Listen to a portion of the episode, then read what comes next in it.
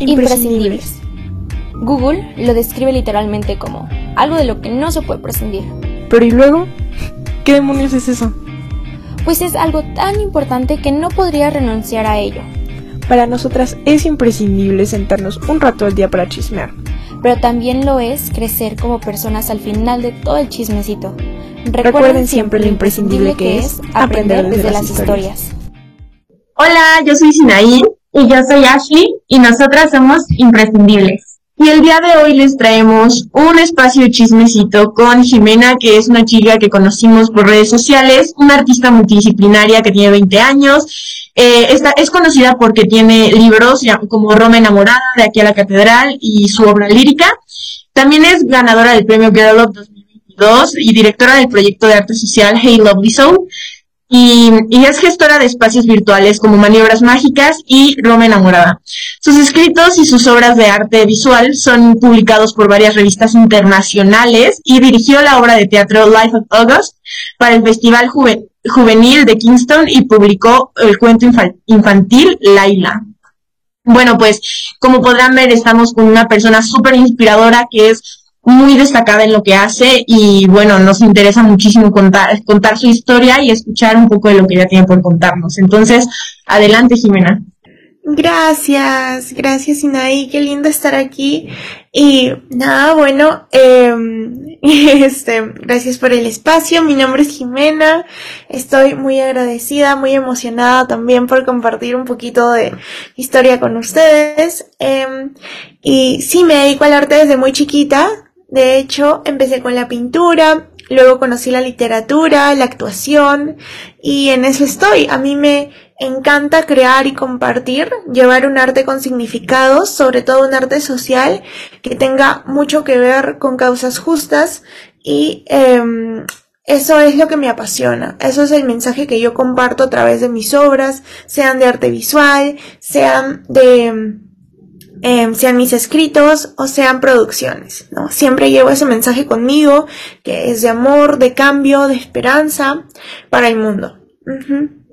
qué, padrísimo, la verdad se nos hace muy inspirador como tener este enfoque del arte. Creo que hay muchas maneras de ver el arte y la manera en la que tú lo transmites es muy bonito y es muy eh, interesante, vaya. Y totalmente, y wow, o sea, a tu corta edad, perdón, no corta, pero sí corta, hace muchísimas cosas y eso nos gusta, nos encanta que las personas sigan sus sueños, que empiecen de poquito a poquito y tú, tú has crecido bastante y sabemos que aún te falta muchísimo y qué, qué bien que, que podamos conocerte, que podamos tener este espacio pues para saber un poquito más de ti y de lo que haces. Y pues sí, no sé si gustes contarnos tu chismecito, cuéntanos tu. Bueno, claro, les cuento. Yo empecé eh, a escribir mi primer libro, Roma enamorada, cuando era em, todavía bastante joven. Mi primer libro salió cuando yo tenía 19 años, pero yo lo empecé como los primeros drafts, los primeros borradores, cuando era adolescente. Estaba muy chiquita, ¿no? Estaba todavía en el colegio y pues se me ocurrió escribir un libro. Yo quería, tenía el sueño de escribir una novela romántica, porque siempre he sido súper fan de las historias con finales felices, de las historias de princesas, de fantasía. Y bueno, entonces, en ese momento, pues la adolescencia es un periodo bastante difícil, ¿no? Es un periodo complicado por el que uno pasa, eh, donde generalmente surgen muchas dudas, ¿no? Sobre todo, sobre lo que nos rodea, sobre nosotros mismos. Es una etapa de muchas preguntas, pero eso también hace que sea una etapa súper rica, porque en realidad todas esas preguntas, bueno, si uno entra a toda esta exploración, llega a tener mucho por lo que crear. ¿No? Entonces, en ese momento, eh, yo como adolescente estaba en un versus de entre la pretensión y entre la conexión, ¿no? Porque veía que estaba en una sociedad llena de pretensión y yo creía profundamente en la conexión. Entonces ese choque, ¿no? Que yo me encontraba día a día, que se reflejaba en acciones que veía, por decir, en mi colegio, tratando con otras personas, em, conversando, o sea, siempre lo veía, ¿no? Ese choque fue emocionalmente fuerte para mí, porque hacía que yo eh, explorara mucho más todas estas dudas que a veces eran existenciales, a veces eran internas, ¿no? Y que me decían, pero ¿por qué tiene que existir, ¿no? O tenemos que seguir como dándole paso, reforzando actitudes así, una sociedad así, que esté, eh, que critique la sensibilidad, que alce la pretensión, ¿no? Como si fuera algo bueno, como si fuera algo que nos, que nos hiciera mejores personas, ¿no? Como se veía en ese entonces y ahora, ¿no? Entonces, yo estaba muy acostumbrada a eso, a que en el colegio escuchaba, pues, a las niñas decir, ¿no? Eh, mira, no, con un chico, tú tienes que, por decir, apenas te responde, no, no, no, yo sé que tienes muchas ganas de responderle, ¿no? Y así un chico que te gusta, ¿no? Tienes muchas ganas de responderle, quieres responderle, pero no, tienes que aguantarte, no sé de dónde tienes que sacar fuerzas, pero unas 24 horas, 48 horas para hacerte de rogar. ¿Qué es eso? Entonces yo decía como, no puede ser, pero ¿dónde está la autenticidad ahí? Si de verdad yo quiero hablar con esa persona, me parece una actitud súper pretenciosa, eh, como que hacer que durante esas 48 horas estoy súper mega ocupada cuando no lo estoy, ¿no? Y de verdad quiero hablar con esa persona, ¿no? Entonces, desde ese momento, con esas pequeñas cositas, ¿no? Que lo hice como por poner un ejemplo, eh, esas pequeñas cositas fueron eh, haciendo que esto se hiciera más grande, ¿no? Y decía, pero ¿a dónde vamos a parar? Entonces, poco a poco me fui como decepcionando pero a la, vez concientizándome de que tenía que haber un cambio, ¿no? Y de que con que una persona llevara ese mensaje y lo fuéramos compartiendo y fuéramos un poquito más auténticos todos, entonces íbamos a cambiar en algo la situación. ¿no? Y cómo manejábamos estas relaciones interpersonales e intrapersonales, porque a la vez se refleja mucho cómo tratamos a los demás en cómo nos tratamos a nosotros mismos. Entonces, si empezábamos a ser mucho más bondadosos, mucho más pacientes con nosotros mismos, lo íbamos a hacer con los demás, así como ser mucho más auténticos, ¿no? El conocernos, el aceptarnos, haría que no tuviéramos estos problemas eh, o estos conflictos que de repente luego nos hicieran terminar frustrados, em, emocionalmente mal, cargados, ¿no? Cuando interactuáramos con otras personas. Entonces, todo eso, ¿no? Confluyó para que yo dijera, yo quiero transmitir un mensaje que de verdad, que, que sea real, ¿no? Que llegue al corazón y que sea esperanzador, que sea lo que yo también quiero creer. Fue como escribir Em, un deseo, escribir acerca de lo que yo, yo quería para el mundo, Entonces, lo que yo quería en ese momento era creer que se podían dar las conexiones reales, ¿no? Que no todo era pretensión, que no todo eran máscaras sociales y el cómo nos vemos o el cómo pretendemos estar para otras personas. Entonces, em, así surgió Roma enamorada, que fue como un este, claro, fue un, un grito de esperanza como para decir, hey, mira, sí puede ser diferente. En esta historia, em, los personajes, ¿no? Los personajes que se, desarrollan en, la historia de Roma enamorada tienen esta conexión que va más allá, ¿no? De la superficialidad, que va em, bastante profundo y eso hace que el libro sea bastante reflexivo, que tenga un contenido más analítico y em, sobre todo juega mucho con el tema de las preguntas, ¿no? Porque como tenía todas estas preguntas, dije, ¿por qué no hacérselas al lector? Y jugar también con esto, porque es súper importante compartir las preguntas para la creación, ¿no? Siempre eh, lo digo que es como que aprender, eh, Ah, perdón, este, eh, empezar a crear a partir de una pregunta es lo máximo, es lo mejor que podemos hacer, porque las posibilidades son infinitas, es lo que nos da la lectura, es lo que nos da la creación, entonces tenemos tantos caminos que explorar, ¿no? Que nos da la creación que podemos explorar a través del arte y yo decidí hacerlo por la literatura, ¿no? Entonces, a pesar de que todas esas dudas las tenía de adolescentes, las preservé ¿no? Y decidí empezar a escribir en pandemia, Roma enamorada, eh, que fue una época pues súper dura, ¿no? Súper difícil para em, para las personas, para los países, para la sociedad en sí. Y una época en la que también nos empezamos a, a dar cuenta de nuestras más grandes debilidades, ¿no? Y de lo que más nos hace humanos. Entonces, esa sensibilidad que tanto se criticaba, de pronto em, empezamos a revalorarla, ¿no? Igual a través del arte, ¿no? Una de mis, de mis dudas, uno de mis grandes conflictos ahí siempre era que tenemos que revalorar la sensibilidad, porque es buenísima, igual que la vulnerabilidad, que es un espacio de donde surge la creación, ¿no? Porque cuando creamos somos realmente vulnerables, estamos dando un pedacito de nuestro corazón. Y eso, eh, no tiene nada que ver con ser débil o ser cobarde o este o ser ridículo, ¿no? Como muchas veces tachan a las personas que son más sensibles, ¿no? Al contrario, es conectarse con el lado más humano que nos está faltando, ¿no? Porque este lo que más escasea aquí es la la sensibilidad. Entonces, con eso en mente, pues me puse a escribir en pandemia. Eh, en ese momento yo estudiaba terapia física, que era una carrera súper, súper, este, como que mm, distinta al ámbito artístico, ¿no? Entonces yo, em, con todo eso, dije, hay que seguir creando, ¿no? Porque en realidad, a pesar de lo que uno estudia, en lo que uno trabaje, ¿no? Em, si uno tiene ese cosquilleo que le dice, sigue creando, va a seguir, ¿no?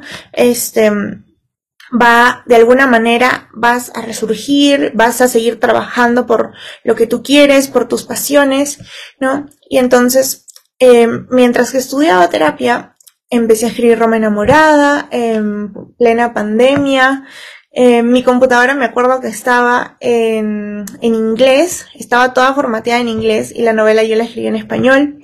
Entonces fue todo un lío, pero ahí estaba como traduciendo, bueno, no traduciendo, sino como que encontrando, poniéndole la tilde, porque la computadora no tenía tildes, ¿no? como era en inglés, ahí en este vocabulario no, no utilizan tildes. Entonces, eh, como no tenía tildes, yo copiaba y pegaba cada tilde, ¿no? y era un proceso así súper loco porque un libro, ¿no? De, que me parece que Roma Enamorada tiene como 170 páginas, o sea, un libro de 170 páginas, ponerle cada tilde, era algo súper minucioso.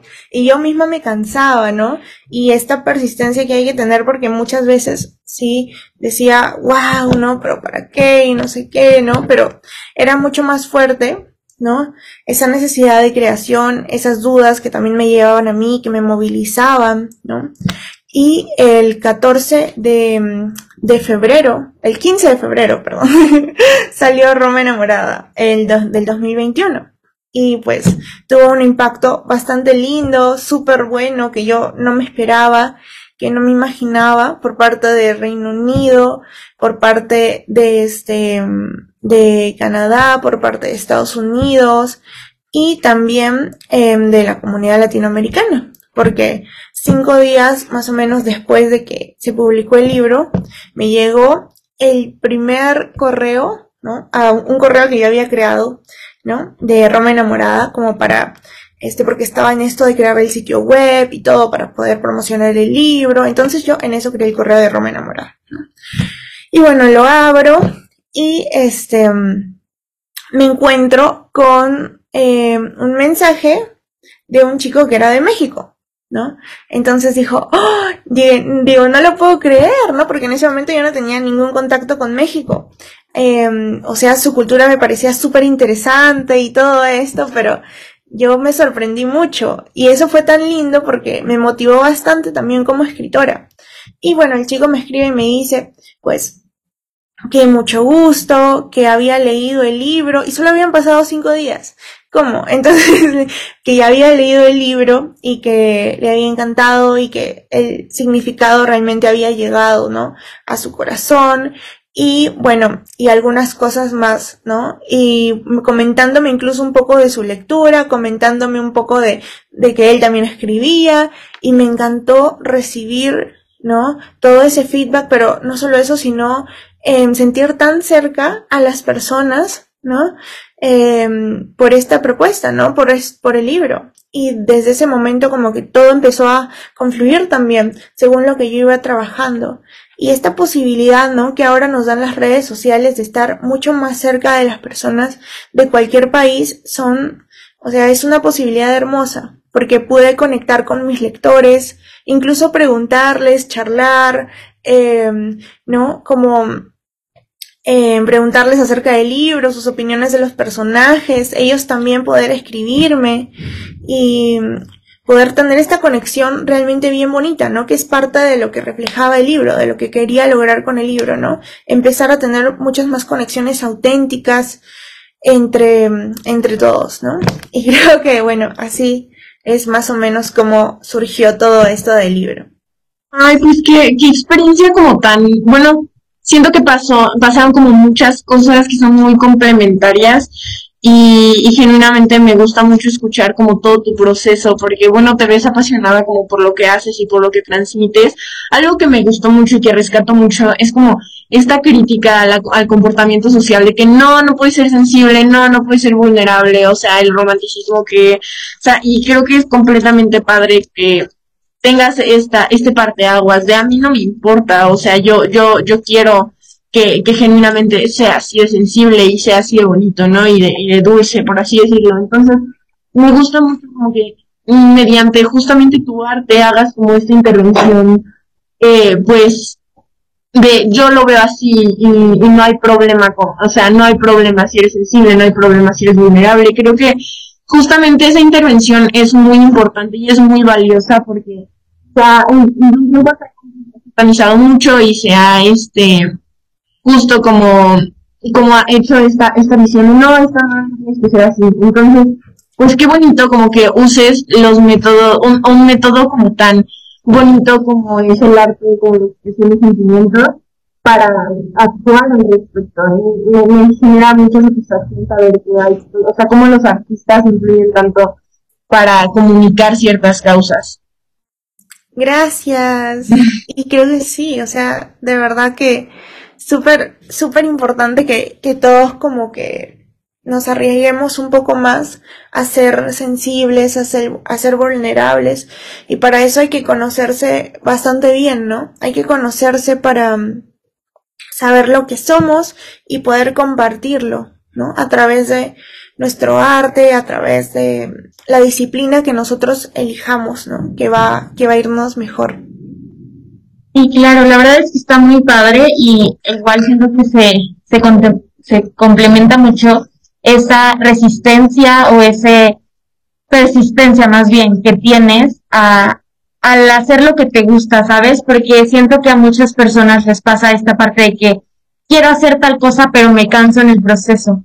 O de que sabes que ya me dio flojera. O sabes qué, ya tengo este pero y tengo otro pero y vas dejando poco a poco ese sueño y está muy muy padre que tú hayas dicho, tal vez le tendré que poner 100 tildes a mil caracteres, pero yo voy a hacerlo, ¿sabes? O sea, es este, esta parte de que tú de verdad le pones amor, le pones empeño, de verdad quieres que se hagan las cosas. Y, y está muy padre porque no sabías lo que te esperaba. Tú no sabías que alguien de otro país te iba a eh, contactar. Tú no sabías lo que venía y aún así te esforzaste y diste tu, tu máximo. Entonces siento que esto es algo muy, muy padre que a pesar de que te abriste, te abriste, te volviste vulnerable, viste un pedacito de ti, aún así diste todo lo que, lo que tenías que dar. Entonces está muy, muy padre que de verdad lo hayas hecho, porque si no, no estaríamos aquí, no te hubiéramos conocido, no sabríamos, eh, pues esta parte de que qué tan importante es la, la persistencia y qué tan importante es ser vulnerable. Porque como igual, como decías, muchas veces cuesta hacerlo. O sea, la sociedad está aferrada a que ser vulnerable, como dices, es ser débil, es que no puedes con las cosas. Y claro que no, incluso siento que puede ser como una motivación, que digas, por esto estoy haciendo las cosas y por eso me estoy esforzando mucho. Exactamente. Como una motivación, ¿no? Porque sí, em, exactamente, cuando uno crea, tiene que guiarse por pues algo que ya va más allá del dinero o del éxito, porque cuando creas a partir de lo esencial, ¿no? Que es lo que hay en tu corazón, lo que tú crees firmemente. Entonces todo va ya a fluir con mucha más naturalidad porque es algo auténtico, ¿no? Y cuando te muestras auténticamente, ¿no? Cuando eres auténtico frente a tus lectores o frente al, espectador que mire tu trabajo, él también lo va a sentir así, ¿no? Porque el espectador, el lector detectan la verdad, detectan la autenticidad, detectan cuando alguien como que está eh, fingiendo también y eso como que nunca, nunca cae bien o nunca simpatiza, ¿no? Y sientes que hay, hay algo que pues no va, ¿no? Entonces siempre es bueno darle la verdad al espectador, eh, ¿no? Darle lo que en verdad nosotros pensamos, lo que somos y, y pues así ser más sinceros también con nuestro trabajo. Y bueno, también siento que esto es sirve mucho para inspirar a las personas. Tú como artista ya alzaste la voz, ya dijiste lo que sientes, pero esto hace que otras personas te escuchen, que otras personas te lean y digan, wow, yo quiero ser así. Y sabes que yo tal vez no escribo, pero yo pinto y puedo, siento que lo puedo representar de esta manera, ¿sabes? Es como esta, no sé, esta entrada que tú les das a decir sí se puede, háganlo y está muy padre que, que inspires a las personas porque verdaderamente lo haces, porque les das esta entradita al arte, o no tal vez al arte, sino a expresar su arte que no que se sientan pues confiados de decir, juzgar y tal vez sí, tal vez no voy a ganar ocho premios, pero tal vez cinco personas me van a leer y esas cinco personas van a impactar mi corazón, van a impactar lo que hago y me van a como, como fuerzas para seguir haciendo las cosas que quieres y que amas. Entonces, muchísimas, muchísimas gracias por por marcar este, marcar este camino y dejarlo un poquito más tras de ti. No, gracias a ustedes. Y sí, lo que has dicho es súper esencial también, ¿no? Que, eh, que en realidad nosotros tenemos que, eh, las personas, ¿no? Todos tenemos que empezar a, a buscar nuestras propias oportunidades, a crearlas también, ¿no?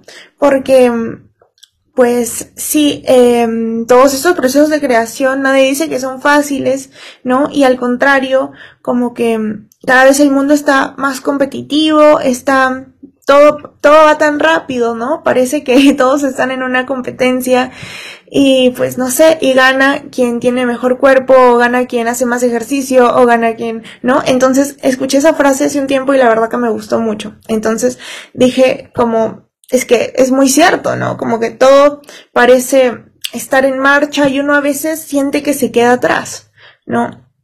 Pero no es así. El hecho está en justamente, eh, como dices, no confiar en nosotros, ¿no? Confiar en uno mismo, porque el único que sabe de qué calidad es su trabajo ¿no? Es la persona misma. Entonces es el individuo.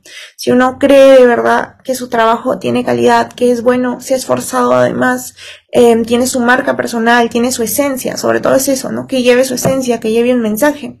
Entonces, eh, con toda la confianza, con toda la autenticidad, no tiene por qué esconderlo, ¿no? Y al contrario, comenzar a crear sus propias oportunidades, porque sentarse, esperar, como que, eh, pues no, no va a pasar, ¿no? Y, se hace mucho más lenta la espera, pues, eh, en realidad lo que deberíamos acostumbrarnos a hacer, ¿no? Es tener esta, tener como una iniciativa ya bastante propensa, ¿no?